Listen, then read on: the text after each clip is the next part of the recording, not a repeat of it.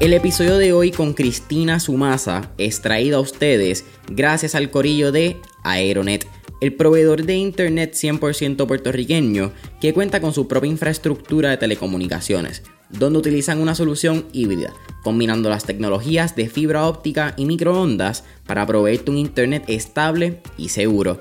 Familia, ya estamos en el 2022 y es más que claro que la situación del trabajo remoto y el work from home llegaron para quedarse y cuando trabajamos desde nuestras casas hay una realidad, y es que tener un internet rápido ya no es suficiente. Tu internet puede ser rápido, pero si se te cae justo antes de entrar a una reunión de trabajo, ¿realmente estás obteniendo los resultados que tanto te prometió tu proveedor? Y es por eso mismo que aquí en Mentores en línea nosotros usamos Aeronet, porque no solo tenemos un internet que es rápido, estable y seguro, pero tenemos un internet que nos quita toda la presión de encima cuando vamos a grabar un episodio remoto o cuando tenemos que subir los episodios a las distintas plataformas para que ustedes puedan escucharlo. Así que te pregunto, ¿qué tú estás esperando para cambiarte al mejor internet de Puerto Rico? Para más información sobre sus servicios y productos, puedes entrar ya a aeronetpr.com para que veas la variedad de soluciones que proveen tanto para tu empresa, pequeño o mediano negocio o tu hogar. No olvides aeronetpr.com.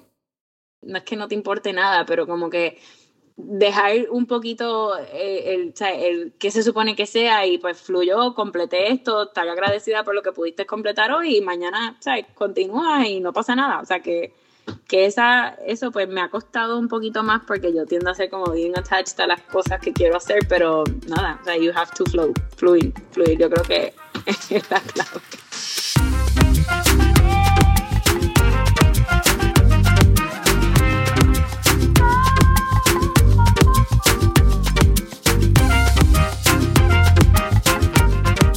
¿Qué es la que hay familia? Mi nombre es Jason Ramos y bienvenidos a Mentores en línea un podcast donde hablamos con los empresarios e influencers responsables por las marcas más destacadas, para que así conozcas quiénes son tus mentores en línea.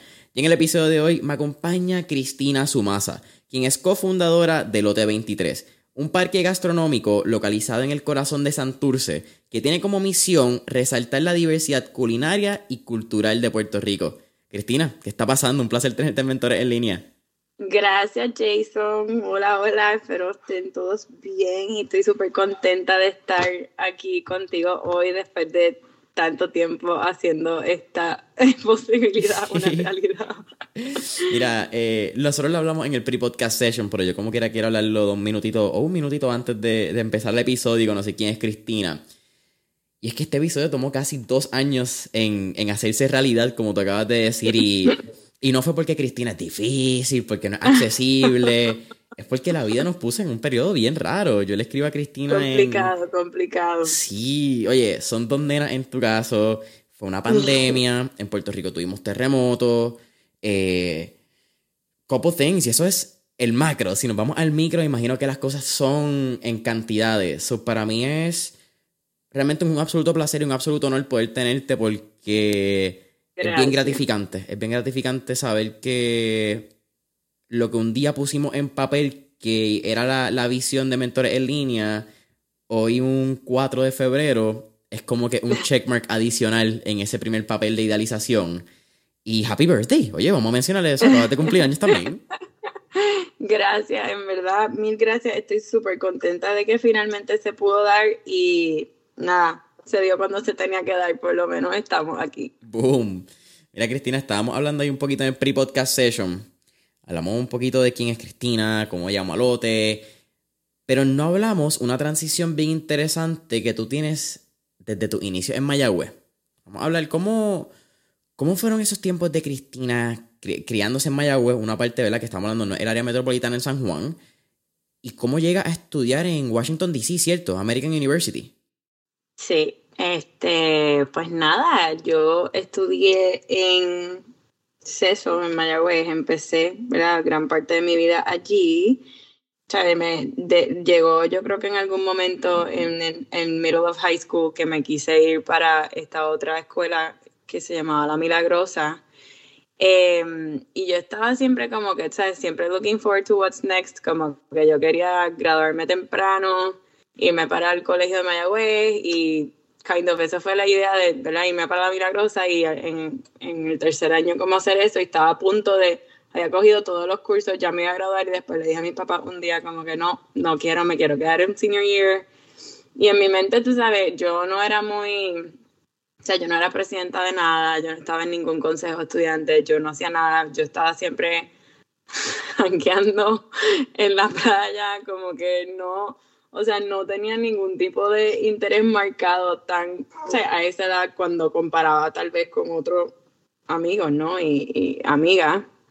Em, y honestamente me quise quedar mi senior year just to enjoy it. Tú sabes, como que ya había completado, ya tenía el GPA, ya había entrado al colegio Mayagüez y ya era como que, pues, whatever, me voy a quedar. Y yo creo que en ese último año fue que me di cuenta, no sé ni, creo que hablando con algunas amistades que estaban considerando estudiar afuera y no sé, como que me embollé con la idea y, y empecé a solicitar. En algún momento creo que mi papá también fue, fuimos a ver unas cuantas alternativas eh, allá y nada, o sea, ahí entré, entré, creo que fue en Boston y, y, en American, y entonces tenía una buena amiga en American, y en verdad lo que yo seguía pensando era como que en jangueo, tú sabes, yo como que American me encantó, tengo un montón de puertorriqueños ahí, amigos míos, y no sé qué, y nada, me, me fui, me fui para allá, o sea, no, lo, lo, quiero resaltar porque no fue nada, tú sabes, muy académico en el momento, ni nada por el estilo. Eh, pero sí, o sea, me, me gustó, no me arrepiento obviamente de haberme quedado hasta el cuarto año, o sea, yo creo que hay que aprovechar la etapa y me alegro que la aproveché y no me adelanté. Y, y nada, o sea, me encantó también estar en las dos, o sea, tener la oportunidad de mudarme de escuela también y no estar toda la vida en una, eh, me, me, abrió mi círculo de amistades, ¿no? Y, y perspectivas, o sea, eran diferentes experiencias, pero las dos súper chulas y, y a mí me encantó Mayagüez, es donde yo yo no voy mucho a Mayagüez ahora, pero, pero miro para atrás y digo como que no hubiera querido, o sea, no cambio mi experiencia en Mayagüez growing up por nada. Mayagüez tiene una magia, ¿verdad? De, de pueblo. Yo la conozco por amigos, estudiantes universitarios, pero siento que vivir allí también te tiene que dar un aprecio bien grande a lo que es el teatro, a lo que es el pueblo. Como que ves más allá que simplemente la calle Bosque y el jangueo. Pues, no, mentira, sí, sí. O sea, me encanta, no, yo creo que, o sea, lo chulo de Mayagüez, eh, como todo, ¿no? Hay muchas escuelas y todo el mundo se junta y es un sitio pequeño, o sea, tal vez puedes tener ese feeling similar en San Juan, pero yo creo que Mayagüez es tan y tan chiquito que, o sea, you just bump into people all the time y, y después, pues la universidad también, tú sabes, yo, yo estaba con gente, jangueando con gente de la universidad desde bastante temprano en mi vida, pero yo creo que eso es chulo, tú sabes, como que get to know, what, what they're doing y como que tener todo tipo de relaciones y, y me parece cool, o sea, me parece que, digo, la Universidad de Mayagüez también, o sea, es buenísimo el campus, tú sabes, y, y, los programas, salen los mejores ingenieros como de Puerto Rico, de allí, o sea, con unas carreras brutales dentro y fuera de Puerto Rico, así que, eh, no sé, como que creo que es un pueblo pequeño, o sea, estás al lado de Rincón, eh, tiene mucho por ofrecer también, eh, no sé, a mí, a mí me gusta mucho el, el área oeste y, y la gente, o sea, me encanta cuando voy y, y veo, me encuentro como que a las mismas personas, como que, o sea, hay algo chulo que antes tal vez cuando tú estabas ahí era como que ya quiero salir de aquí y ver gente nueva y diferente, pero ahora hay cierta, ¿sabes? Como nostalgia de eso, ¿no? Y como que cuando vas y ves como todo se mantiene como más o menos igual y las mismas personas están viviendo allí, pero o sea, las familias crecen y, y, algunas siguen allí, otras salen, y, pero siempre vuelven y se, se siente bien homey. O sea, me encanta, me encanta ese, ese feeling. Ahora que ya soy una adulta, tú sabes, y puedo apreciar lo mejor de cuando era una adolescente diciendo como que me quieren de aquí ya, estoy harta. Sí, sí porque lo das por sentado, porque es lo que siempre has vivido. Eso es parte, yo creo, Exacto. natural de, de crecer. Sí, sí. Estás en Washington, D.C te gradúas de marketing, eh, eh, negocio, marketing y finanzas, si no me equivoco. Yes, sí, hice marketing, finanzas y eh, en Cogar, en American University. Y nada, de ahí, de ahí estuve, o sea, estuve los cuatro años, estuve en unos cuantos internados allá y estaba loca por mudarme eventualmente a Nueva York, o sea, ese era como mi number one goal, tú sabes, era todo lo que yo quería hacer, no importa qué estuviera haciendo en Nueva York. ¿Por qué Nueva York?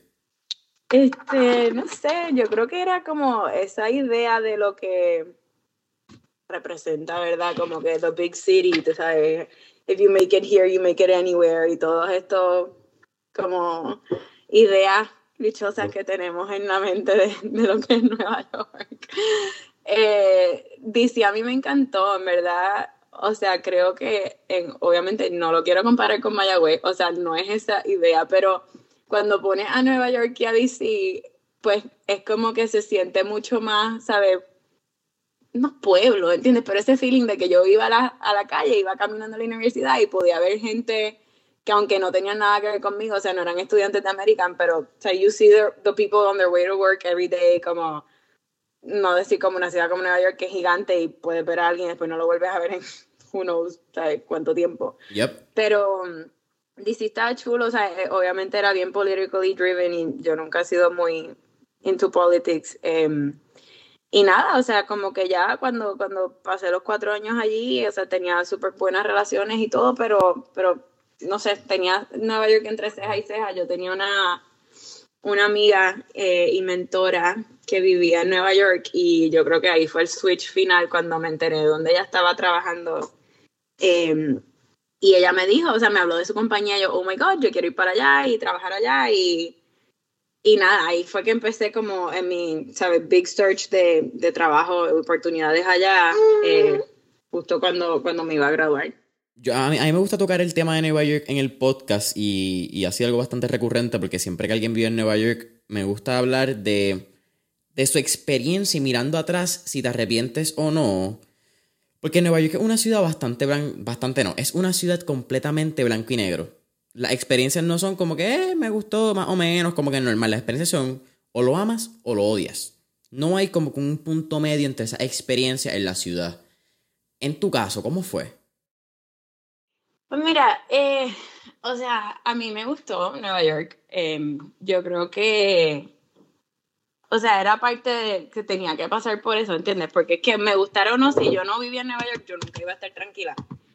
Así que, pues no te puedo decir como que, ah, no me gustó porque como que hice lo que, lo que quería hacer, o sea, literal, estaba obsesionada y, o sea, si yo no me iba, yo, yo nunca iba a estar tranquila, yo creo.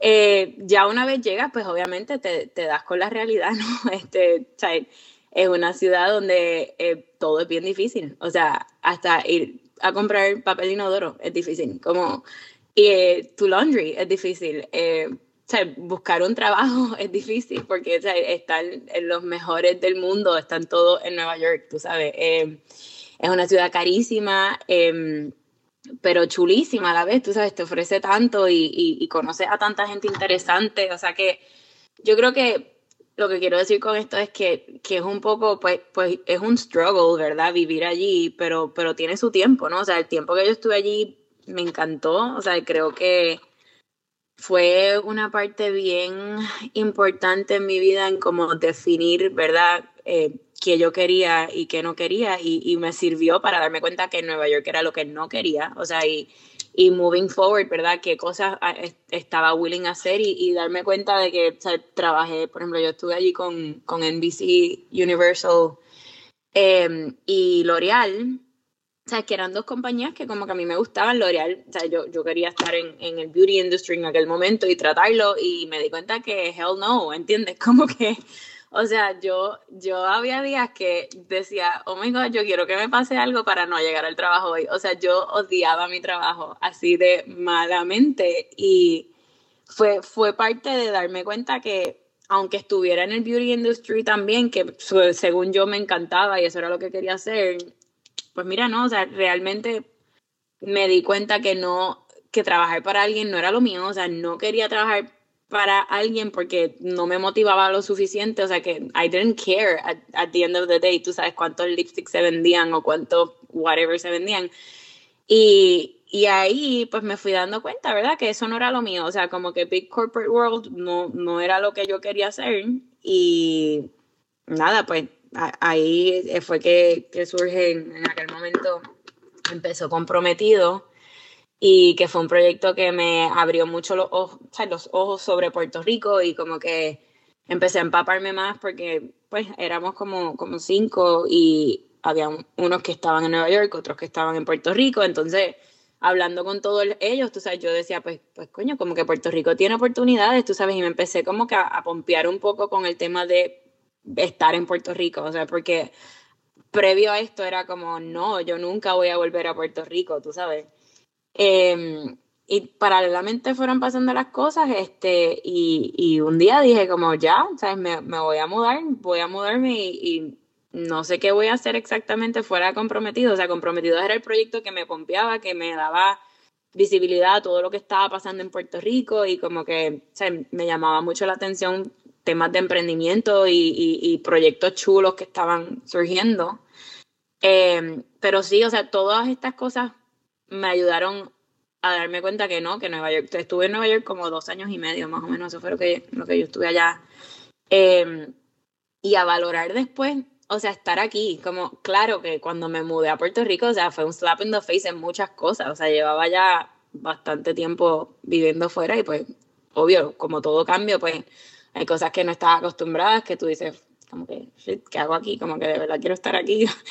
Pero, eh, oye, nada más que con el espacio, o sea, de un apartamento más grande, o sea, el, el, el poder hacer las cosas montándote en tu carro y yendo, a, tú sabes, como que la vida en ciertas formas, pues era más fácil, pero también, tú sabes, el, el empezar a conocer gente y, y, abrir puertas en, en el mundo de, de, de, negocios y de proyectos y, y, tú sabes, también me llamó mucho la atención. Eh, así que sí, o sea, lo que lo que te, volviendo a la pregunta que me fui, ¿verdad? Me volví hablando un montón de cosas, pero creo que, que sí, que Nueva York me gustó. O sea, no, no quiero que pienses que fue fácil, no fue fácil, o sea, fue, fue duro. Creo que un día me levanté hasta como con un casi panic attack de, de lo intenso que estaba haciendo mi vida allí, pero tuve momentos increíbles, conocí a gente súper importante como que en mi vida y que todavía, ¿sabes? Tengo son mis amistades o mentores que, que he seguido, ¿verdad? Conversando con ellas y ellos al, respecto de decisiones importantes en tu vida, tú sabes. Mira, eh, atando par de cabos que mencionaste, me parece muy lindo y creo que es parte, sin duda alguna, del mindset que has creado y el éxito que has tenido con Lotem. Creo que viene bastante directo a este y es que no miraste la situación de Nueva York que quizás pudo haber sido incómoda, que no te gustó, como un fallo, como un, ¿sabes qué? Esto no funcionó. Miraste, ok, esto no me gusta, tremendo. Ya sé que no me gusta, puedo descartar esa línea y me puedo enfocar en lo que sí me gusta. Y eso es algo que yo he tratado de ser bastante proactivo, por lo menos en mi círculo cercano, porque a veces estamos muy enfocados y yo creo que tiene que ver parte con esta narrativa de Instagram y que, que todo está a la vista y todo es como que perfecto, de que cada vez que alguien hace algo bien o encuentra su camino, pues todo el mundo piensa que fue de la primera, o todo el mundo piensa pues que la vida funciona así que tú encuentras tu primer trabajo, tu primera industria y te gusta. Y yo creo que el secreto es al revés. El secreto es estar dispuesto a fallar tantas y tantas veces o estar en posiciones para descubrir, intentar. El, reto es intentar que las cosas pasen y si no pasan, aprender que, cool, tu vista cada vez puede hacerse más, más o menos periferal, más como que más eh, gringola, por ponértelo así de caballo. Eso me encanta, eso es algo bien lindo. Segundo, yo creo que tú estás mirando mis notas, porque ya yo iba a ir por lo de comprometido. Tú estás. Hay una camarita por ahí secreta, ya, este, ya es el truco tuyo. Mira, pero eh, shout out al corillo comprometido, shout out a Isabel Rullán, episodio 76, shout out a Mili. Y qué bueno que tú lo traes, porque eso es algo que me parece muy interesante. Que, un, eh, si no me equivoco, comprometido empieza a fundarse en el 2012. Es como una cena de ustedes que se juntan, de momento empiezan a encontrar ciertos denominadores en común y mucho del corillo termina en Puerto Rico otra vez. ¿Cómo sucede eso? Porque la, mi pregunta era si regresabas a casa gracias a comprometido. Pero regresas a Puerto Rico con comprometido en misión. ¿Cómo empieza entonces la conversación de lote con tu hermano Fernando? Porque imagino que ahí pasó un gap. Tiene que haber algo que, no pude encontrar en, en el research. Pues mira, yo, o sea, comprometido realmente, yo empiezo a a saber, o sea, de comprometidos por Miguel y, y, de Isabel, ¿verdad? Yo conozco a Isabel por comprometidos, Isabel es una de mis mejores amigas ahora mismo, o sea que I'm super grateful por, por esa experiencia que tuvimos, pero nada, e, empiezo a enterarme, ¿verdad?, de todo lo que estamos haciendo y, y, yo fui de los puntos de contacto en Nueva York que hicimos los eventos iniciales, ¿verdad?, donde estábamos como presentando el proyecto y era bien gracioso porque en aquel momento nosotros estábamos como que sí, queremos hacer esto, queremos hacer esto, pero en verdad no habíamos hecho nada, o sea, comprometido ahora en una entidad ¿sabes? sólida, concreta, brutal. En el 2012, o sea, como que fue, pero yo looking back, fue increíble como todos estábamos como preaching this message, ¿verdad? Y, y fue como parte de darse cuenta de que había un interés genuino de, de puertorriqueños en la diáspora y aquí que querían hacer algo por Puerto Rico, tú sabes, y pues obvio, teníamos que veintipico de años, tú sabes, queríamos comernos el mundo, we were smart, ¿sabes? veníamos preparados todos y, y fue bien, fue bien gracioso porque yo, o sea, yo, yo encontré en Comprometidos como que este super passion project y, y en el momento que estaba tan hater de mis trabajos en Nueva York, tú sabes, le metí un montón de tiempo y, me encantaba y, y cuando doy el brinco a Puerto Rico por comprometido, yo estaba clara que yo no iba a trabajar en comprometido, pero pues me gustaba y dije, yo voy a seguir involucrada en, comprometido, o sea, dando mi tiempo porque me lo estoy disfrutando y pues creo en el proyecto obviamente y, y, y, nada, ah, por ahí, por ahí empezó. Em, mi full time job, o sea, cuando me mudo, eh, mi, mi, familia tiene un negocio de desarrollo de, de, de vivienda de interés social y mi papá, ¿sabe? Su, su sueño, en verdad, como que era que pues, los, sus hijos se quedaran con, con, el negocio, ¿no? Y trabajaran con él. Y, yo creo que todos sus hijos, la única que todavía no había trabajado full time, o sea, yo había hecho veranos y cosas con él, pues era yo. Y en verdad, pues como yo estaba dándome cuenta que Nueva York no era, el beauty industry no era y todas estas cosas, pues dije, bueno, lo voy a tratar, ¿qué puede pasar que no me guste? Pues, pues digo que no me gusta de nuevo algo y, busco what's next. Eh, Así que empecé a trabajar como desarrollo de negocio en su compañía y hacía algo de comprometido también, ¿sabes? Pero obviamente este era my paying job. Em, y aprendí un montón de cosas que en el momento estaba como, ugh, ¿qué es esto?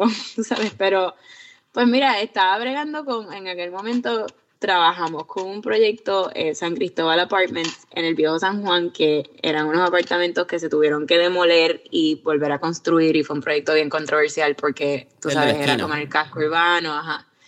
Y tú sabes, eh, pues trabajando con el Instituto de Cultura, con Chipo y el municipio de San Juan, y ¿sabes? los diseñadores, y qué es lo que debe de ir aquí, ¿sabes? los reglamentos. Y en verdad, volviendo a lo que estábamos hablando antes del, de empezar, o sea, a mí me tocó trabajar con tantos y tantos perfiles diferentes, ¿sabes? De, de agencias de gobierno, de inversionistas de Estados Unidos, de, aprendí de tax credits, o sea, de fondos federales. Y, y, y mano, el negocio es uno bien complejo, o sea, tiene muchos layers y cada layer tiene su mundo y su, su perfil bien particular. Y mi papá y todo el que estaba trabajando, obviamente se dieron cuenta que I was really good at bringing in people together y como que mi papá era bien rough, ¿sabes? Y decía las cosas de forma bien loca y como que yo siempre era el liaison, ¿verdad? Y logramos una, unas relaciones y unas armonías en diseño con estas tres entidades y después los inversionistas. O sea, como que hubo un montón de, ¿verdad? Putting pieces together ahí que, que me di cuenta, pues, que había sido buena y, y, pues también me lo estaban validando, ¿no? Em, entonces mi hermano es contratista y usualmente está involucrado en estos proyectos, pues, porque él es el, el que los construye. Em, y nada, empezamos a trabajar juntos. O sea, yo, yo con mi, mi hermano y mi papá, pues siempre han sido como my, my mentors, ¿no? Como que más en el ámbito profesional. Em, y me gusta, o sea, me gusta mucho hablar con ellos desde Nueva York. He hablado mucho con ellos, los respeto mucho, los admiro mucho a los dos.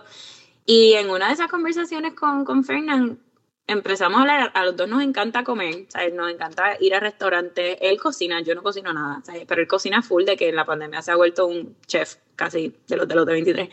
Y no sé, o sea, en un momento yo, yo estuve en New Orleans en uno de estos em, seminarios de los tax credits y habían unos fondos específicos que que ya no era, tú sabes, lo, lo que estaba acostumbrada a vivienda, sino que eran proyectos que de desarrollo económico en, en low income communities. Y pues Puerto Rico, casi todo Puerto Rico cae bajo un low income communities debajo de estos estándares, ¿verdad? De, de, de, de, los fondos pobreza, Exacto.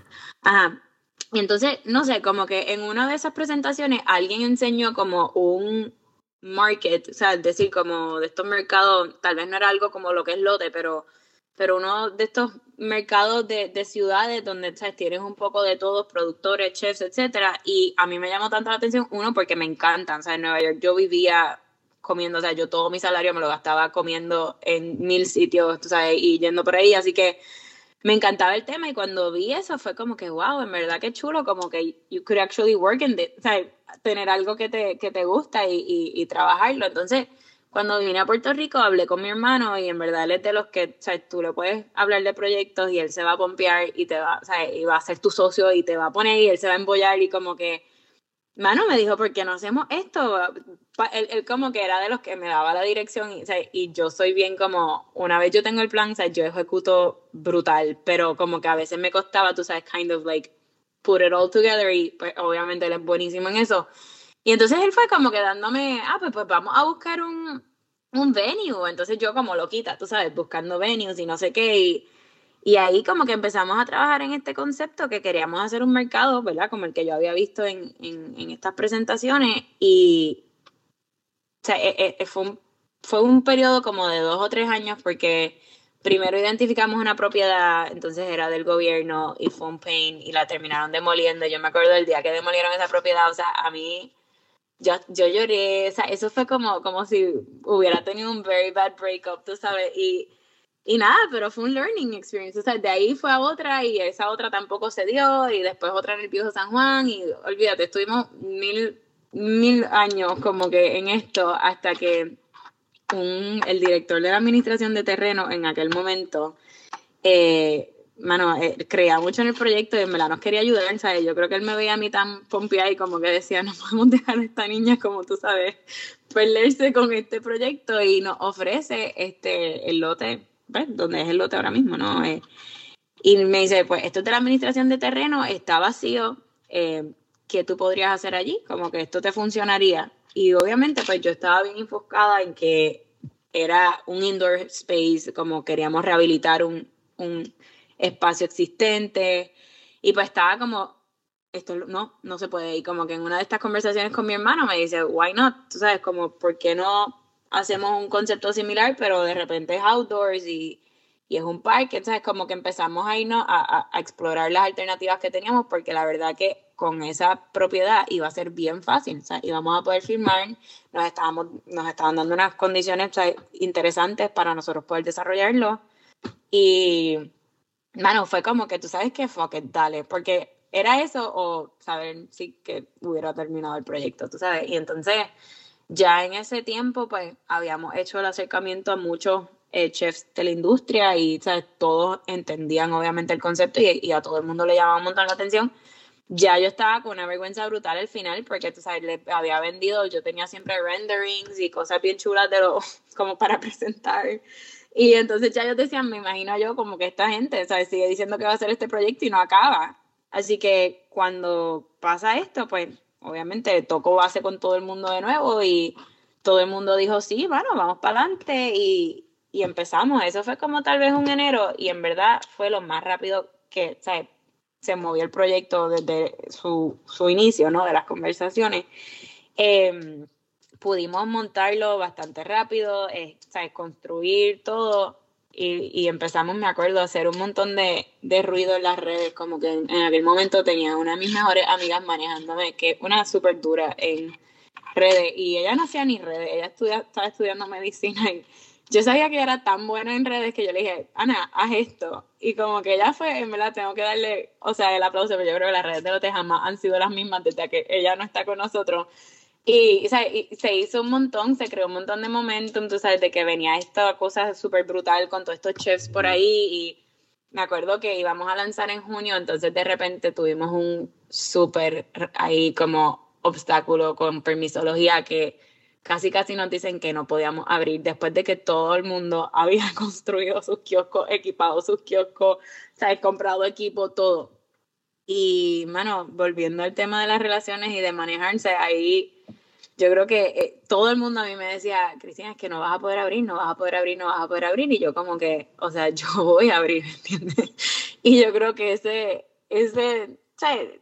no te quedaba otra, imagínate que después de toda esta inversión de todos estos chefs, o sea, eran 15 espacios, todo el mundo individual había hecho una inversión, claramente nosotros también, o sea, yo había levantado capital de inversionistas como el proyecto no se podía caer. Em, así que nada, eh, manejamos con unos waivers, tuvimos que pasar un proceso, ¿verdad? Con, eh, con, con, el municipio de San Juan y, el que está por encima del municipio de San Juan, que en verdad se me escapa, este, es como que a nivel general de Puerto Rico, cuando estamos hablando de, de permiso. Eh, OCPE.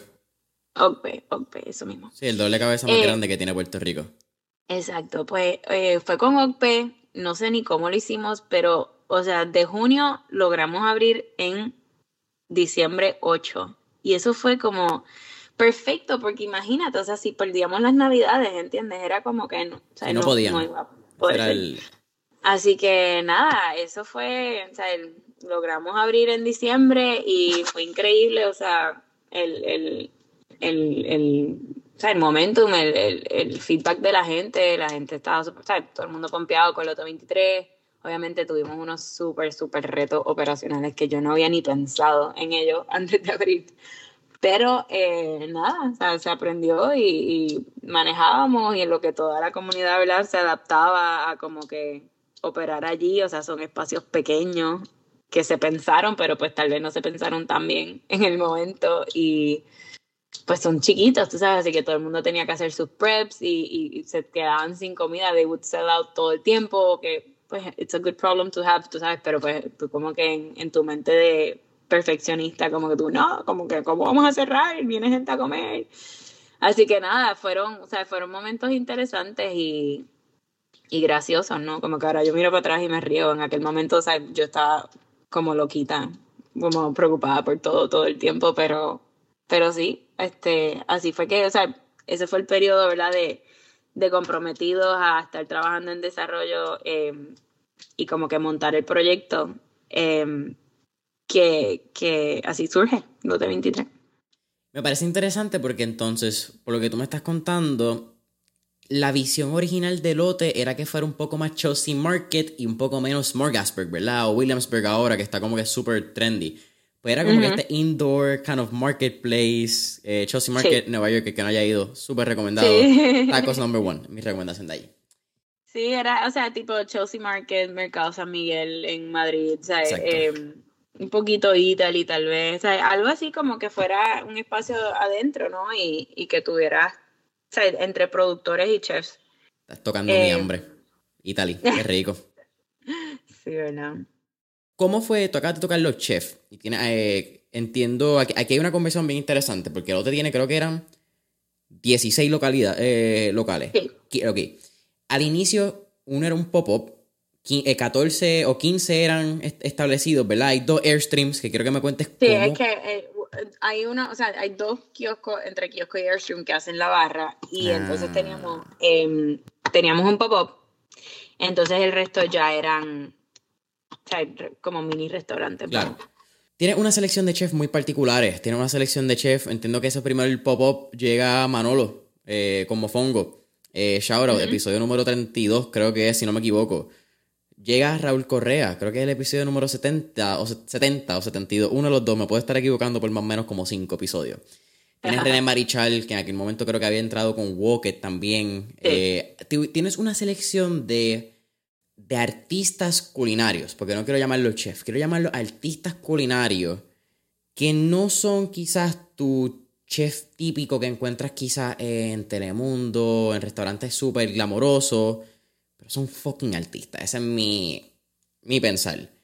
¿Cómo es esa primera selección de, sea de los restaurantes, de los chefs, en general? ¿Cómo se junta ese primer mejunje de, de 15 emprendedores que también tiene a Roberto Verdecía, si no me equivoco, y a Lelico Fresico en la caneca? O tiene un, un corillo de gente. Y si quieres, cuéntame también entonces ese proceso de ese primer casi año hasta que llega María.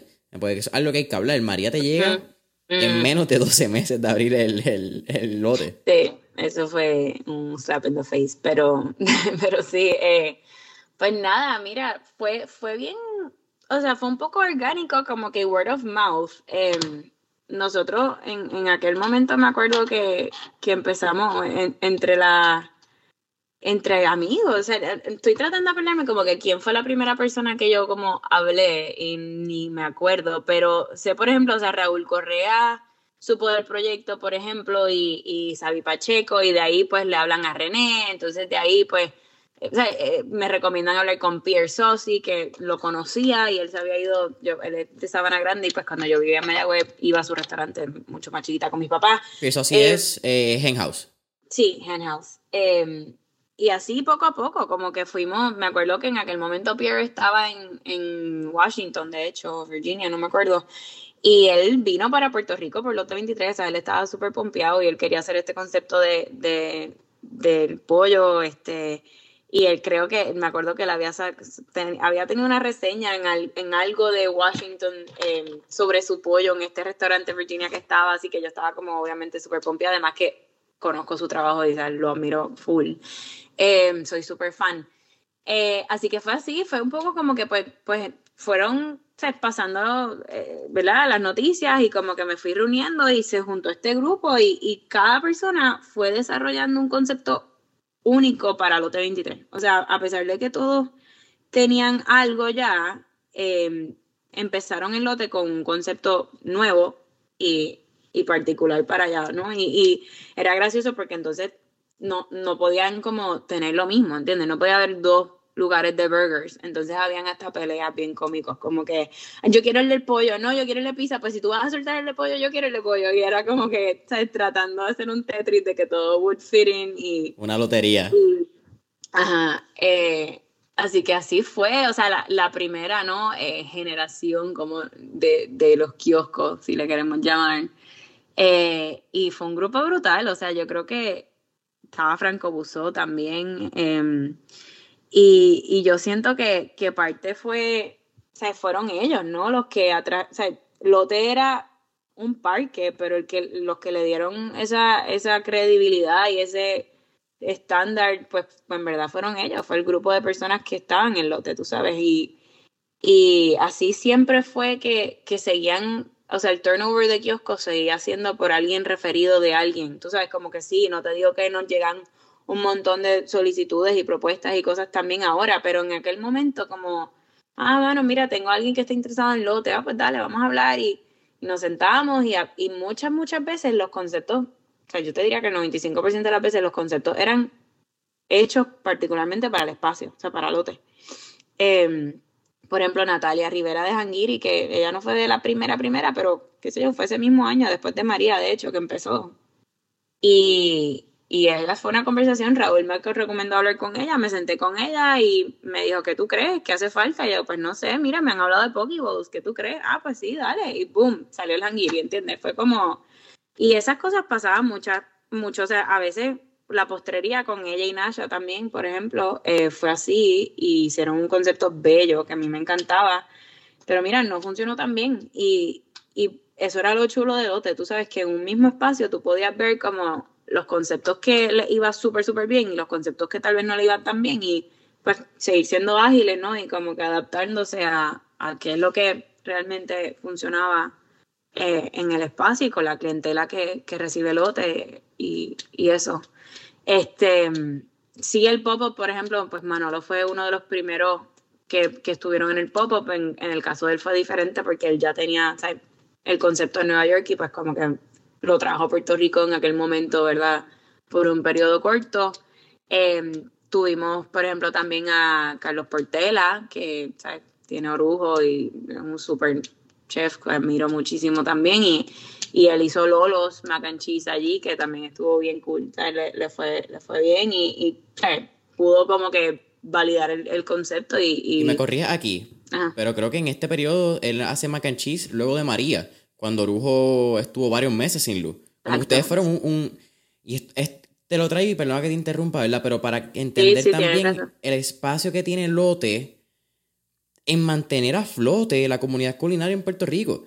Cuando después de María todo se va a la mierda, Lote le dio el espacio a grandes artistas culinarios como es Carlos Portera de Dorujo para que quizás no se fuera de Puerto Rico.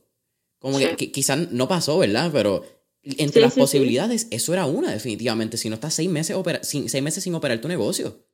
Sí, no, definitivamente no me acordaba de eso y tiene toda la razón que, que Carlos en ese momento fue así. O sea, obviamente Cagua, o sea, imagínate, estábamos todos con estos retos, o sea, que nadie iba a llegar a un fine dining en Cagua y creo que no tenía ni luz anyway. O sea, estaba bien, bien difícil el momento y él, abrieron allí y estuvieron en lote. Yo me atrevo a decir que fueron más de seis meses. O sea, creo que los pop-ups eran como de tres en tres, por tres meses, y ellos estuvieron un tiempito más. Y no creo, no recuerdo bien, pero creo que después del hotel él tuvo Lolos en algún otro sitio. O sea, ya, ya no lo está operando, pero creo que sí. Eh, así que sí, o sea, el, pop-up ha servido mucho para, para, sí, para validar conceptos o para dar oportunidades de crecimiento, o sea, o de, de survival, como lo quieras llamar. Eh, y sí, o sea, María, pues, fue, fue interesante porque fue nuestro primer año, o sea, nosotros abrimos diciembre de 2016 y pues no pudimos entender bien ese año si él era low season, ¿verdad? Porque low season es como septiembre, de agosto a octubre y María vino, o sea, que era como pues no entendemos, o sea, no sabíamos de low season, era como que pues hurricane season, así que whatever, crisis, desastre, pero en verdad tuvimos una suerte brutal, o sea, lo de en María, lo único que se nos fue fue un árbol gigantesco ahí, pero los kioscos no sufrieron nada. O sea, nosotros pudimos entrar a recoger, limpiar y obviamente con plantas, etcétera, generadores, eh, empezar a operar relativamente rápido. O sea, yo creo que a las dos semanas de María fue que nosotros empezamos, abrimos de nuevo.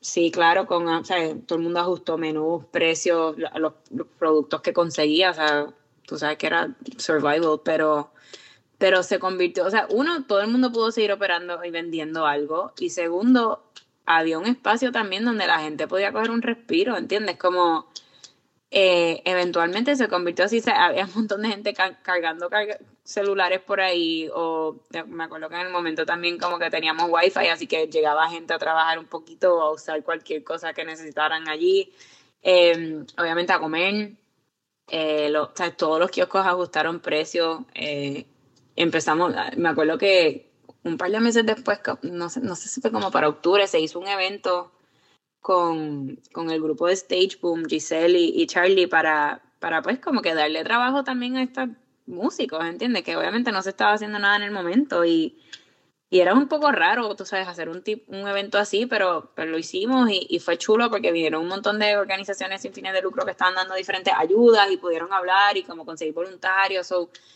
empezó la yoga también los domingos con Valerie del estudio, o sea que, que fue chulo porque fuimos como poco a poco, hacíamos los movie nights también, eh, o sea, aunque eran las películas que ya habíamos pasado, pero era como que pues mira, dentro de todo lo que estábamos todos viviendo en ese momento, que era, sabes, súper difícil para todo el mundo, pues pudimos, tú sabes, encontrar un espacio ahí en lote donde te pudieras despejar un poquito, comer, tú sabes, estar ahí y, y pues dar negocio, ¿no? Al que estaba eh, trabajando por allí y, buscando, o sea, cómo sobrevivir porque era duro. Este, y pues después de María, o sea, esas primeras navidades también no, nos fue bastante bien, o sea, gracias a Dios fuimos de los pocos negocios que podíamos estar abierto tan rápido, ¿no? O sea, muchos no, no pudieron abrir tan rápido. Em, y como todo, o sea, después de María, pues habían otros retos. O sea, eh, eh, el, yo siempre digo que el, el, comportamiento del consumidor cambió mucho. O sea, no, por lo menos jamás se, se sintió como es, esos primeros meses antes de María. Eh, pero nos fuimos adaptando, tú sabes, y, y después pues vino, vinieron, yo no sé en qué orden, pero los terremotos, los Ricky renuncia, todos los revoluciones que hemos estado teniendo uno tras de otro, la pandemia, pues han, han sido cantazos, ¿no? O sea, todo, todo como que afecta eh, la operación de, de, los negocios allí y, y, la clientela que recibimos, pero, pero, mano, como que ha sido, o sea, ha sido una experiencia de mucho aprendizaje. Eh, y seguimos aquí todavía, ¿no? Porque, o sea, después de la pandemia, que pues creo que ya ha sido lo más duro que, nos ha dado a todos, ¿no? Em, eh, hemos logrado eh, sobrevivir, sobrepasarla y, y, oye, de repente, o sea, e, en la pandemia particularmente, el, el, uno de los retos mayores que era el espacio al aire libre, ¿no? O sea, por, por muchas cosas, por el calor, por la lluvia, etcétera, pues se convirtió por primera vez en Puerto Rico en algo a nuestro favor. Así que eso definitivamente fue, o sea, fue algo, algo interesante para, para el modelo de negocio y, y sí. Tú traíste el tema de la pandemia, creo que está súper cool el, el, mismo brinco, porque estamos hablando quizás en, en este segmento dentro del podcast de las crisis que ha pasado los de 23, crisis atmosféricas fuera de tu control, ¿verdad? Porque crisis hay en los negocios todos los días. Yo creo que parte de ser un, emprendedor o, dueño de un pequeño negocio o gran negocio el manejo de crisis. That's your daily fucking job. Mm. Pero qué cool que tú trajiste ese mismo tema porque yo quería hablarlo y es el hecho de que lo que en algún momento quizá gente decía, no, pero es que para qué vamos a ir al lote si vamos a sudar, contando que ustedes tienen like the big ass fans, que creo que así es como se llaman actually. sí, eh, se llaman así. E-, exacto, no es Jason, como que it's literally the, the company is like big ass fans. Eh, los tienen en plan de fitness también por si alguna vez nunca la han visto. Pero ahora ese era el strength, ese, era el, fuerte, esa era la propuesta de valor quizás más grande que tenía Lote con, con la pandemia. Aparte de que tenías una diversidad culinaria, que es lo que siempre ha tenido, que tú podías ir y no tenías que tener el mismo gusto de comida. Ahora también podías encontrarte con tu amigo en un lugar seguro, por llamarlo de esa manera. Y yo creo que yo utilicé el Lote como uno de mis primeros lugares para, para reunirme. Incluso, normalmente, si tengo algún tipo de reunión con algún extranjero, shout out a David, que fuiste el último que estuvo, estuvimos ahí en Lote, nos encontramos en Lote. La comida es como que, ok, tú quieres conocerle comida puertorriqueña, no tenemos que ir a ningún restaurante fancy, no queremos que nos cojan en una trampa turística, ok, dale, vamos para Lote. Tenemos alcapurria, tenemos mofongo, tenemos hamburger, hay pizza, hay cerveza, hay todo lo que tú quieras. Hay pernil también. Eh, punto rápido, y no lo hablamos. ¿Cómo carajo llegan los Airstreams a, a Lote? Pues mira, eso fue Fernán. A Fernán, le encantan los Airstreams. Y él tenía dos, él tenía un proyecto en Culebra que tenía unos Airstreams allá y de repente, pues cuando cambia todo el concepto, ¿verdad? Que es un open space, él, o sea, él los compró, yo no sé de qué año, estaban cacreco y literal los puso brutales, o sea, los pulió, pero, pues, o sea, los puso súper chulos como nuevos y me dijo, voy a dice los cachorros, estos cachorros van para allá y yo, claro que sí. Así que ya después era como que, pues, ¿quién se va a ganar los Airstreams? Tú sabes, porque obviamente eran más grandes que los kioscos y más chulos. Full. Eh, el Airstream es un punto de venta, tú pasas por lote, por la Ponce de y tú ves un Airstream, es como que. Eh, esta película, la película de Up, que es como que es Squirrel. ¿y tú? sí. Sí, no, no, y en verdad tan chulo. Eh, y nada, sí, eso fue el full. O sea, él está obsessed con, lo, con los Airstreams y, y ahí los pusimos desde el principio. Sí. Mira, eh, Cristina, tú hablaste de, de pandemia y yo creo que entre María y pandemia pasa algo, bueno, pasas dos veces en tu vida, algo que es súper lindo. Y es que te conviertes en mamá. Y algo de, ese periodo que, también pude leer en una entrevista que tú leíste, si no me equivoco, al Nuevo Día hace unos años, era el impacto que tenía apoyarse entre mujeres emprendedoras. Y que hay veces que en Puerto Rico es como que un, un versus, como un antagonismo entre las mujeres, pero que era bien importante apoyarte, apoyarse entre ustedes. Hablamos un poco de, lo que ha sido emprender, no solamente como mujer en Puerto Rico, que definitivamente es una industria dominada por hombres, porque no se ni llama la industria, creo que simplemente a nivel de negocio el hombre que predomina. Pero más que nada también quiero que hables desde el punto de vista de convertirte en emprendedora a la misma vez que mamá. Porque siento que eso es algo que se debería tocar mucho más. No se toca tanto y hay veces que cuando alguien quiere empezar un negocio, quizás esto tiene que ver mucho con Silicon Valley, con influencias de afuera, pero es como que un inversionista ve que tú eres mamá y que eres emprendedor, es como que no, tú no tienes tiempo, es una o la otra. Y en tu caso, tú has demostrado que puedes ser ambas, y no con un bebé, sino con dos.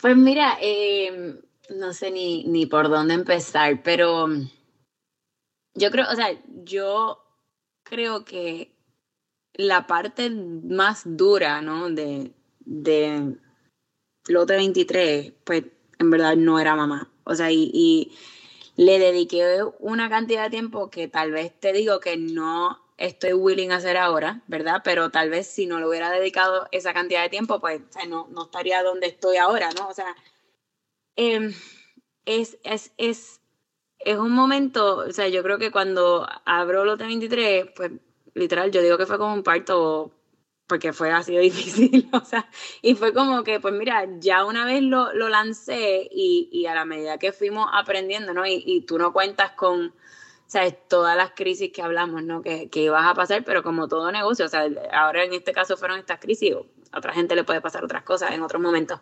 Eh, pero eh, yo creo que sí fue importantísimo que en ese momento donde estuvimos lanzando tenía, aunque un equipo bien chiquito, pero tenía un equipo em, que estaba igual de comprometido que yo con el proyecto, igual de pompeado. Eh, o sea, willing a meter horas también y, y pues tuve la, el privilegio, ¿no? De poder delegar en gente que yo sabía que, o sea, que que lo iban a hacer bien porque, porque le tienen el corazón al proyecto, igual que tú. Y, yo creo que es lo mismo con un bebé, ¿no? Como que cuando nace mi hija, tú sabes, pues es un amor tan increíble que tú tienes por estas criaturitas que es como, pues tú puedes delegar, o sea, tú tienes que delegar para poder hacer tus cosas, pero o sea, yo creo que se trata de, tener gente eh, contigo que, que pueda delegar y que quieran crecer, ¿verdad? E, e, en, en, en, lo que estás construyendo y tengan esa visión, porque si no hubiera sido por eso, yo creo que hubiera sido bien difícil poder manejar ambas, o sea, y, y esto no tiene que ver necesariamente con ser mamá, pero por ejemplo, cuando pasó María, eh, que pasó, el, o sea, el lote, pues obviamente yo estaba en Mayagüez, ¿por qué? Porque mi mamá en aquel momento estaba pasando por, por cáncer, por seno, y estaba en tratamiento. Y en aquel momento, pues, o sea, yo estaba en Ciudadela, que estoy al frente del lote, pero yo dije, yo no me voy a quedar en Ciudadela, yo me voy con mi mamá en Mayagüez, o sea, que como, basically, que se joda lote, o sea, tengo que escoger, ¿entiendes? Fue como que Fernanda está allá, así que, pues, pues nada, manejamos. Eh, mano, y, y, como que en, en, ese momento, ella está en tratamientos semanales, o sea, yo, de nuevo, prioridades, obviamente me iba a ir con ella, o sea, a, a que ella se pudiera continuar dando sus tratamientos. Y yo tengo que dar gracias porque en aquel momento, o sea, claro, Fernán también estaba liderando, pero, pero el equipo que teníamos de trabajo, o sea, con nosotros fue quien metió mano allí, ¿entiendes? Quienes fueron allí a, a, recoger, a put things together cuando yo estaba en Mayagüez y no podía hablar con nadie, o sea, cuando estaba acá y llegué, eh, parte de lo que tuvimos que hacer con mi mamá fue eh, llevarla a Miami para que se pudiera dar tratamientos allá. Aquí nadie estaba dando tratamientos, tú sabes. Y yo me monté con ella y me fui para Miami, ¿sabes? Porque dije, no way, como que no voy a, dejar esto. O sea que estando allá, tratando de hablar por teléfono acá, que tú sabes cómo era, eh, o sea, lo que te quiero decir es que, que las diferentes situaciones que se han presentado las hemos podido sobrepasar por, por, porque está, trabajamos en equipo y porque he tenido gente increíble debajo de nosotros que, que, que están comprometidos con, con, con, nosotros y con el proyecto. O sea, Oye, me gusta la palabra, comprometido. el, comprometido, Pero eso es un ejemplo y, y, lo mismo cuando nace mi primera hija, tú sabes, pues obviamente es un super slap in the face cuando te conviertes en mamá por primera vez, o sea, tu vida se cambia de la noche a la mañana increíblemente y o sea, yo me quedé, a mí me, como yo digo, yo siempre que tengo un bebé como que me da un choque y como que tardo mucho en volver a caer, tal vez más que otras mujeres. Pero de nuevo, o sea, este, tuve, eh, en aquel momento estaba Guillermo y Nicole y como que ellos estaban y, y Nayaret, que también increíble y mano, they delivered, ¿entiendes? O sea, yo tenía mis reuniones cuando podía tenerlas, they were always there, o sea, había veces que había que tomar decisiones y las tomaban. O sea, te quiero decir que, que no es imposible de hacer, ¿no? Porque pues, lo estoy haciendo, pero de verdad es imposible de hacer sin un equipo excelente, ¿entiendes? Y, y ahora mismo, Lotes a raíz de la pandemia también ha, ha, pasado por muchos cambios y tenemos un proyecto nuevo y y ahora me convierto en mamá por segunda vez teniendo este proyecto nuevo que es mucho más trabajo de lo que tal vez tú venía en el momento que me convertí en mamá por primera vez y lo estoy haciendo porque tengo un equipo brutal de trabajo, ¿entiendes? Eh, eh, es, es, la clave y, yo creo que al, al, punto de la de, ser mujer y, a veces son, o sea, uno, uno very scary waters porque tú como que no sabes cómo, te encuentras como que haciendo todo, ¿sabes? Sin mucho coaching, pero de vez en cuando, o sea, apoyarse entre mujeres para mí es lo más brutal porque como te, te, mencioné antes, o sea, mis mentores en mi vida, los mentores principales pues eran hombres, eran mi papá y mi hermano y pues they're never gonna get it, tú sabes, y, y, no, aquí yo no estoy diciendo nada como que sobre que no quieran, pero, pero el que no, o sea, si no eres mujer y pasas por esto, tú no vas a entender. Tú puedes ser empático y querer ayudar y apoyar, pero, pero jamás es lo mismo. Entonces, o sea, yo tengo, por ejemplo, mi mejor amiga Cristina, eh, hemos tenido la súper brutal privilegio de, de, pasar por esto juntas, ¿verdad? Como que las dos tenemos dos hijas de dos, tres años y tuvimos una o sea, bebé a la vez, literal, 10 días de, apart.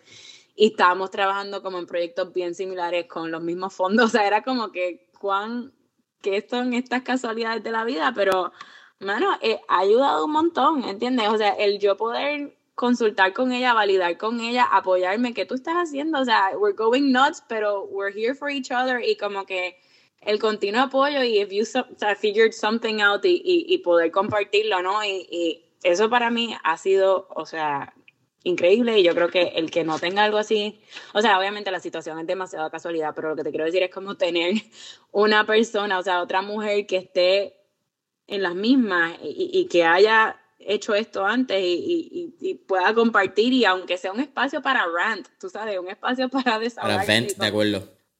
Eh, o sea, eso es eh, increíblemente eh, helpful, tú sabes, y, y beneficioso y, estoy segura, o sea, yo, yo tal vez podría estar mucho más en contacto con otras mujeres que estoy segura que, que me ayudaría mucho más, pero o no tengo tanto el tiempo, ¿no? De, de, poder hacerlo, y, pero creo que, o que hay que sacar el tiempo de poder compartir con otras mujeres que están en esto, aunque sean en otras industrias, tú sabes, pero, pero como que cómo ella lo hace. y, eso es algo que, que Cristina y yo siempre hablamos, como miramos a otras mujeres que tal vez o sea, ya tienen hijos más grandes y tienen proyectos y tienen mil cosas y decimos, mamá, en verdad yo quiero hablar con fulana, a ver cómo ella lo hace. O sea, you're constantly looking for the, the most efficient way to do shit, ¿entiendes? Porque no tienes tiempo. Entonces es como que quieres tener todo figured out para poder como fit in tu día y, y, y las prioridades de tu día y, y, de verdad que pienso que, o sea, ese apoyo entre mujeres es,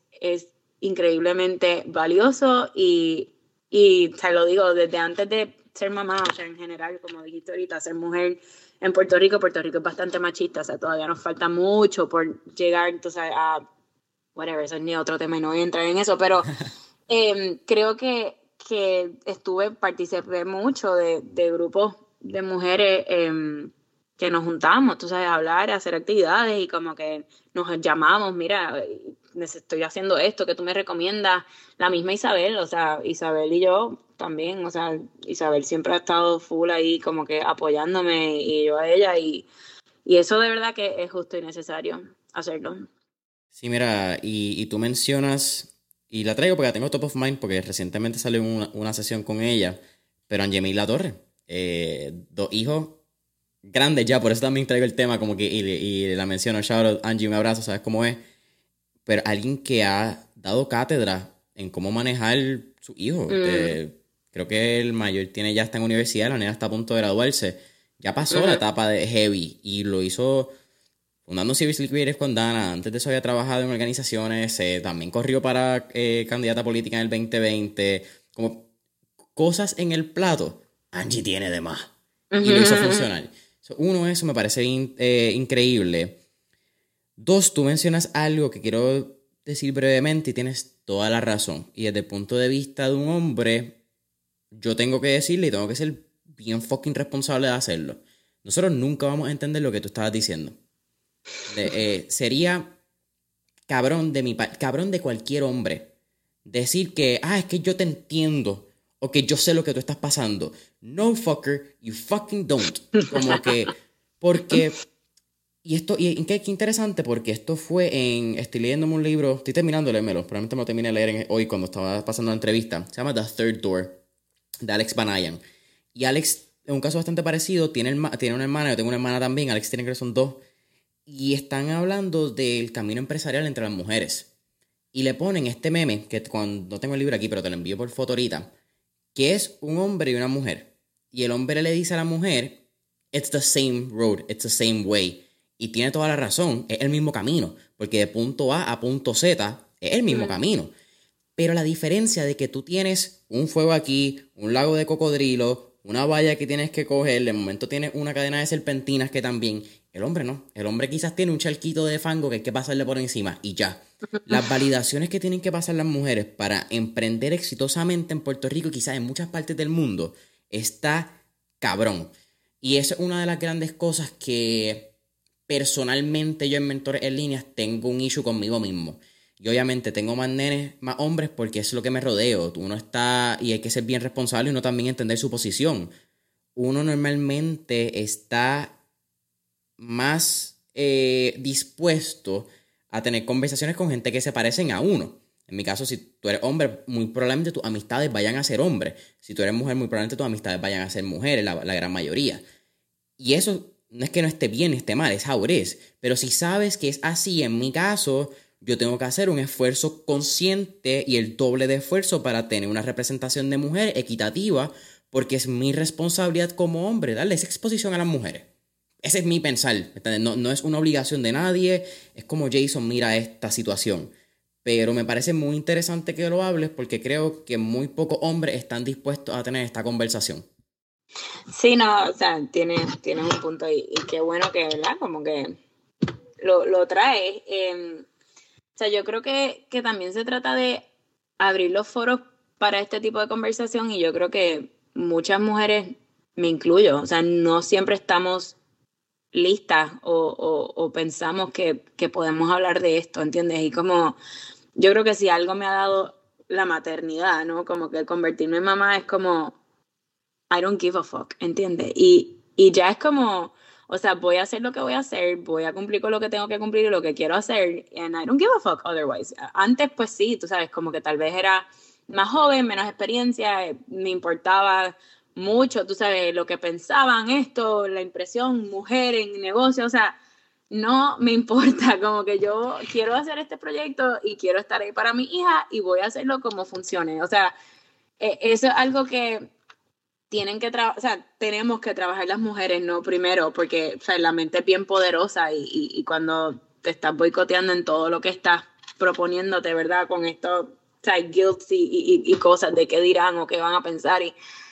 Y bueno, pues la verdad, entonces tú tienes que escoger, o sea, yo, yo creo que no se trata de un whiter, black, eh, se trata de, de tú tener una conversación real contigo y decir, esto es lo que quiero en mi negocio o en mi carrera y esto es lo que quiero con mi familia y conmigo y set your priorities y, y, ejecutar hacia eso, como que creo que sí, o sea, el camino obviamente o sea, es, bien difícil, o sea, hay muchos retos, es, mucho a la vez, ¿no? Que, que manejar, pero no es imposible, como que yo creo que ya de por sí empieza a poder manejar, a multitask, tú sabes, mucho más o como que delegar, entender qué cosas quieres delegar y qué cosas no quieres delegar. Y el que no sabía delegar tiene que aprender a delegar porque es que de lo contrario no, no, no puedes hacerlo.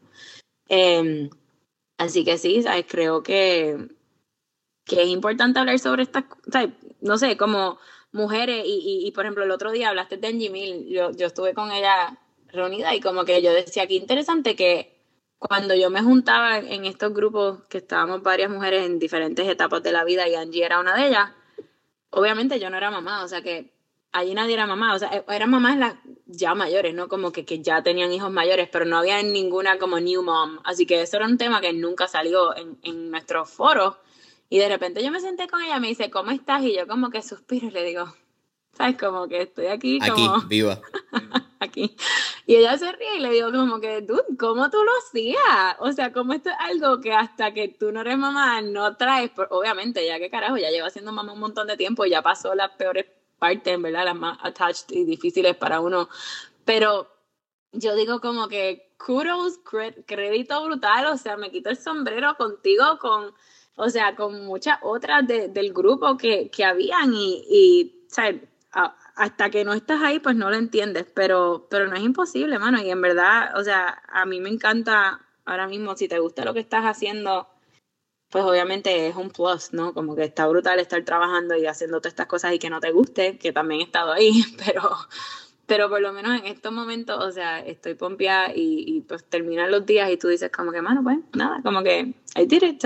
Lo que se quedó hoy, pues se queda para mañana and you're not saving lives and it's fine y, y, y para afuera, o sea, yo creo que esa parte de not giving a fuck, no es que no te importe nada, pero como que dejar un poquito eh, el, el, que se supone que sea y pues fluyó, completé esto, estar agradecida por lo que pudiste completar hoy y mañana, ¿sabes? Continúa y no pasa nada, o sea que que esa, eso pues me ha costado un poquito más porque yo tiendo a ser como bien attached a las cosas que quiero hacer, pero nada, o sea, you have to flow, fluir, fluir, yo creo que es la clave. Boom.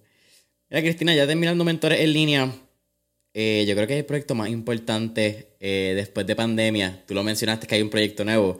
Háblame de Jump All In Incubator, Bailote 23. Háblame del proyecto. Eh, Estamos escuchando el final. Yo creo que voy a sacar un clip de esto y, hablarlo, pero cierra el 11 de febrero. La. Ay, el plazo de la convocatoria es la palabra, gracias Jason. El 11 de febrero cierra la convocatoria para Jump All In Incubator. Hablamos un poquito más de lo que es la incubadora gastronómica de, de lote y suma por ahí toda la promoción sin vergüenza. Pues no, mira, eh, a raíz de la pandemia, pues hemos estado trabajando en convertir a Lote en una incubadora gastronómica y ya por fin, ¿verdad? Ya después de un año y medio que hemos estado trabajando en esto, pues está como convirtiéndose en una realidad. Em, y nada, o sea, eh, el Lote básicamente eh, busca participantes en, en, su incubadora que, tengan experiencia en la industria, ¿no? Y, que pues ya, ya tengan algún concepto que hayan operado o estén operando, ¿verdad? Y puedan eh, coger el, currículo, pero el currículo de la incubadora se va a estar enfocando en desarrollo de negocio y liderazgo. Eh, vamos a estar tocando eh, temas desde de, retos y, y, roadblocks y miedos que tenemos que no nos dejan crecer nuestros negocios, ¿verdad? Y obviamente es súper entendible después de tantas cosas que hemos pasado como, como industria. Eh, hasta, tú sabes, modelo de negocio ideales, dónde deben de estar mis números en un negocio de comida en Puerto Rico y, cuáles son mis oportunidades de crecimiento. Em, vamos a estar hablando un tema súper importante, o sea, eh, que es el tema personal, ¿no? De, de, conseguirlo, retenerlo, motivarlo y que quiera crecer en esta en esta industria, que esto después de María, pues cada vez es peor, ¿verdad? Muchos se van. Es increíble.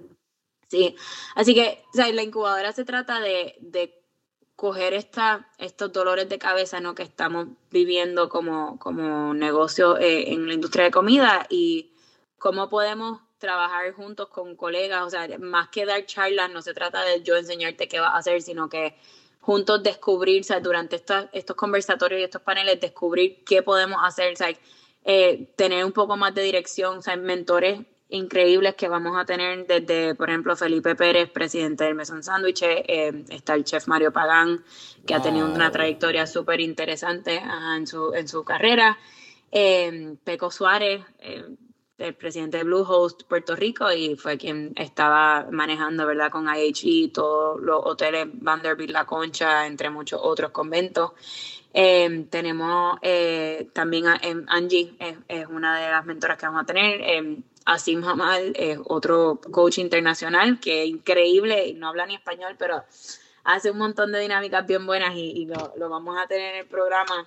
Así que definitivamente, eh, o sea, hemos, estamos bien comprometidos con el proyecto. Em, queremos, ¿verdad? Eh, personas que, que, que, ahora mismo sientan que, o sea, quieren meterle este, es un compromiso, ¿verdad? No, no es algo de ir a una charla ya, o sea, realmente queremos y el staff de lote va a estar ahí para ayudarte a crecer. O sea, sí, crecer un negocio, pues el que sabe de tener un negocio no es fácil y, mucho menos si lo quieres crecer, pues sí, tiene un time commitment, o sea, hay, hay, expectativas altas, pero de ambas partes, ¿no? O sea, eh, el, el, equipo y los mentores de lote, pues vamos a estar ahí para, para hacer que esto pase, o sea, conectarte con recursos que necesites, con em, posibles eh, socios, capital, eh, sea, lo que necesites. Y la idea es que después de un año de estar en lote, o sea, la, la, incubadora se divide en dos fases, una de seis meses iniciales, donde estamos tocando estos temas, y los otros seis meses, si pasas esa primera fase, se enfoca ya en trabajar en un plan de negocio más eh, específico a, lo que tú quieres lograr. Así que anywhere from, tú sabes, eh, socio o renegociar un venue o atender el tema de talento. Estamos hasta trabajando un programa como de tener empleados que puedan ser floaters, tú sabes, y manejar los directos desde lote. Así que todo el que, el, que quiera solicitar, eh, la página es www.johnpolinpr.com. Eh, tenemos hasta el viernes 11 de febrero para, para estar recibiendo solicitudes. Y nada, cualquier duda, o sea, se pueden comunicar con nosotros. En, en la página también está la información. Eh, y estamos contentos. O sea, creo que, que es algo súper chulo. Tenemos 10 espacios para personas que participen y necesiten un kiosco en Lote 23. Y tenemos 6 espacios para personas que ya estén operando fuera de Lote 23 y solamente vengan a coger el currículo. Pero en esas dinámicas, en esos paneles, pues tendríamos a, a, a los 16 participantes. Así que nada, eh, ahí vamos. Boom. Eh, johnpolinpr.com. Si no, también pueden entrar lote23pr.com, es el website de Lote. Sí, exacto. En el website de Lote también te puede dirigir. Está, hay una sección que habla sobre la incubadora. Eh, pero sí, o sea, estoy pompeada. Eh, parte de lo que siempre queríamos hacer con Lote, ¿verdad? Desde que abrimos, era eso. Y obvio, el, el for profit model, pues se pone en, en muchos, o sea, interviene con muchas cosas. Nos, convertimos oficialmente en un non-profit y, tenemos esta junta de directores que está súper comprometida, así que creo que la plataforma de lote eh, va a poder maximizar su uso, ¿no? En cuanto a que los participantes pues ya van a poder todo lo que estén eh, descubriendo y aprendiendo durante ese programa, pues lo pongo en práctica en mi, en mi kiosco y puedo ver real time, tú sabes, qué está funcionando y qué no, y yo creo que eso es una de las ventajas mayores eh, que tiene, ¿verdad?, e, el, espacio y, y, pues saber que tienes una, sabes, que abriste hoy en el programa y que tienes una clientela fija que te va a seguir llegando y vas a poder validar todas tus estrategias as you go, pues, pues es increíble también como, así que nada, estoy, estoy contenta que, que por fin estamos aquí. No, y me encanta porque pensaría yo, eh, pero cuando, creo que cuando uno tiene 20, 21, de 20 a 25 años, eh, y uno empieza a idear eh, y tener estos brainstorming sessions de qué tipo de negocio uno podría tener, restaurantes siempre están esos como que top 5. Y uh -huh. no sé cuáles serían los otros tres, porque siento que es restaurante y ropa. Como que esos dos siempre están como que bien arriba. Y creo que tiene, algún, tiene un sentido completo. Comes, te viste. Eh, la vestimenta tiene un sentido de, de, Ahora es como con los NFTs, con los trades, ¿entendés? Tu personalidad es. es. Habla por ti. Y la comida también tiende a hablar por uno, ¿me entiendes? Tú vas a un restaurante y rápido, dependiendo de lo que la gente come, lo que la gente pida, tú puedes identificar más o menos como que si hay en algunos otros lugares, si es más picky, cómo come. Tú puedes. es, es, medio raro, la comida a mí me encanta desde ese punto de vista. Pero me encanta. Eh, johnpolinpr.com, lote23pr.com. Tienen hasta el viernes 11 de febrero para hacer su solicitud. Y Cristina, para mí ha sido un absoluto placer tenerte. Siempre al final de Mentores en línea tenemos cuatro preguntas de fuego. Así que vamos para encima. la, la primera. Si tuviéramos la oportunidad de estar en la película Back to the Future y montarnos en un DeLorean, ¿A qué época, década o periodo histórico te gustaría ir y por qué? ¿A qué época? En verdad, está súper, estoy segura que te han dicho esto mucho, pero en verdad yo me iría full como a la época de Jesucristo y como que todas estas cosas como por quién formaron y todas estas teorías que ahora existen, que tú sabes, we're so far off, como, no sé, mi papá está en, en esto y lee un montón de mil teorías de que, ¿sabes? Off de la Biblia y, y, como que siempre me da como, él empieza a hablarme, yo digo, papá, cállate, no quiero ni saber ya. Pero sí, sí, busca como que el Jesús histórico. sí, pero me encantaría como que just go back y type, ver like what was going on for real, o sea, no lo que nos están contando que fue lo que pasó. Jesús histórico es súper interesante. Como que empezarle a que aparentemente tenía varias mujeres. Pero eso es un tema que no estoy dispuesto a hablarlo aquí porque siento que. Por eso, son temas bien complejos y no voy a entrar en los tipos de teorías que yo tengo eh, en conversaciones con él, pero pero siempre que la habla, o sea, me da risa, yo le digo a mi esposo siempre como, él me dice, pero es que Cristina siempre le sigues preguntando, yo, porque es que me da tanta curiosidad, pero después se va en unos viajes que yo digo, oh God, ya, ya, o sea, como que ya no quiero saber más, pero sí, estaría cool hacerlo. Fíjate, no sé si eres la primera que lo menciona, eh, tú, fíjate, en verdad, me, me, pensé que ibas a decirme los 30, los 60, como que das cliché, pero eso histórico está bien interesante, Cristina, eso me gusta. Segunda pregunta. Tenemos un playlist en Spotify que se llama Mentores en línea, el playlist, donde tenemos las canciones que pompean y motivan a nuestro entrevistado. Así que, oh, con eso dicho, ¿qué canción pompea o motiva a Cristina Sumasa quizás antes de entrar a una reunión de trabajo? O sea, yo soy la peor en música. Quiero hacer el disclaimer. Eh, todo el que me conoce bien sabe que tengo una obsesión con Carlos Vive. Y es como que uh. lo único que escucho. Está bien, pero eso no está mal. El pobre hombre sigue sacando canciones y mi esposo dice que todas suenan igual, pero a mí todas me encantan. Así que te tengo que decir que yo vivo, o sea, de que duermo a mi hija al ritmo de Carlos Vive, ¿entiendes? Y ellas cantan Carlos Vive. Bueno, la chiquita es muy bebé, pero la grande canta todas las canciones de Carlos Vive. Así que eso es como ese y Juan Luis Guerra te puedo decir que son como my go-to y nunca van a cambiar. O sea, yo no sé ni qué canciones nuevas hay saliendo. A veces mis amigas me dicen como que, dude, en serio. yo, ¿quién es? Whatever, whatever. Y ella como me miran y se ríen como, claro que Cristina va a estar ahí. Así que... Cuéntame, dame una, dame una de Carlos Vives. ¿Cuál es el clásico que... Bueno, la, la, te, te tengo que decir que mi, mi, hija está obsessed con Roberto Un Beso, que ah. actually fue la canción de mi boda con mi esposa. Y ya la quemamos tanto durmiendo a mi hija que ya es como que, oh God. Eh, y tiene una nueva, se llama Beso en cualquier horario que tiene con, con su hija Lucy, que actually es de Mayagüez. Eh, la primera esposa de Carlos Vives de, de Mayagüez. Y nada, esa es la nueva hit en mi casa últimamente. Coño, qué cool. No lo había escuchado. Estoy viendo ahora que es con, también con Mau y Ricky, los hijos de Ricardo Aljona. Ajá, exacto. sí, sí, sí. Eh, Aljona no, Montanel, disculpa. Montanel. Eh, Súper cool. Voy a escucharla, no sé que la hija de Carlos Vive ya era tan grande. Pero sí, debe ser casi contemporánea conmigo, me imaginaría yo. Porque él, sí, de su primer, ella él tiene unas más chiquitas, pero esa es del primer matrimonio. Y... Que fue cuando él vino, creo que hace una novela a Puerto Rico. Eso fue antes de yo nacer. te estoy contando como que lo he visto en entrevistas. Exacto, pues él vivía, de hecho, yo chiquita lo veía en el molde de Mayagüez, así cuando yo salía de la escuela. como que él, él venía bastante. Qué porque pues los abuelos son de Mayagüez, de las nenas. Cristina, tercera pregunta. ¿Qué tres libros les recomendaría a nuestra audiencia? Tres libros. Em, hay uno que tengo aquí que actually me estaba leyendo en un programa que se llama Scaling Up.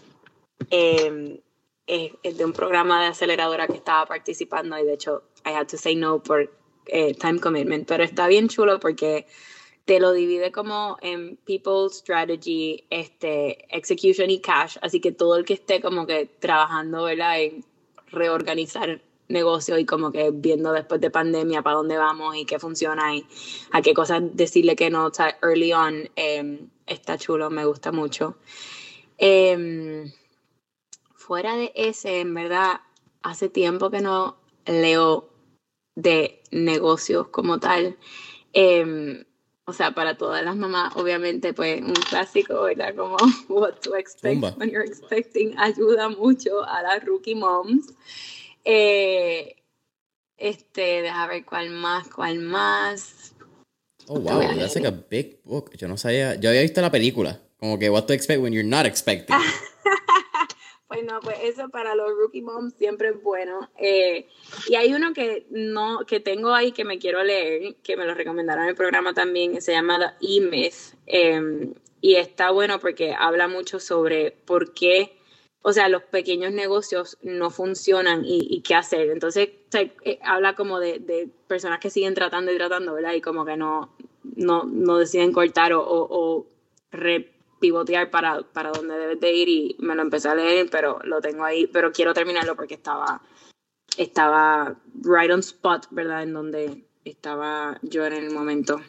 Me encanta. Ahora sí, ¿cuál es la última pregunta? ¿Cuál sería un último tip o recomendación que le daría a nuestra audiencia, Cristina? Y quizás enfocado en, el, en un tema que mencionaste mucho y, a mí me encanta el tema de cultivar las relaciones y cómo manejar las relaciones.